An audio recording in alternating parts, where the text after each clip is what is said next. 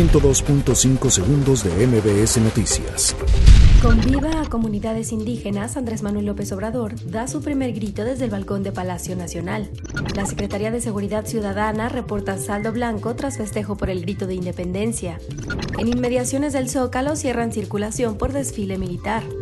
Vinculan a proceso a socios de Juan Collado por delincuencia organizada. La Fiscalía General de la República anuncia acciones legales contra exservidores por caso Iguala. Asesinan a un hombre en restaurante de la zona rosa en la Ciudad de México. Mario Delgado afirma que hay condiciones para legislar leyes secundarias de la reforma educativa.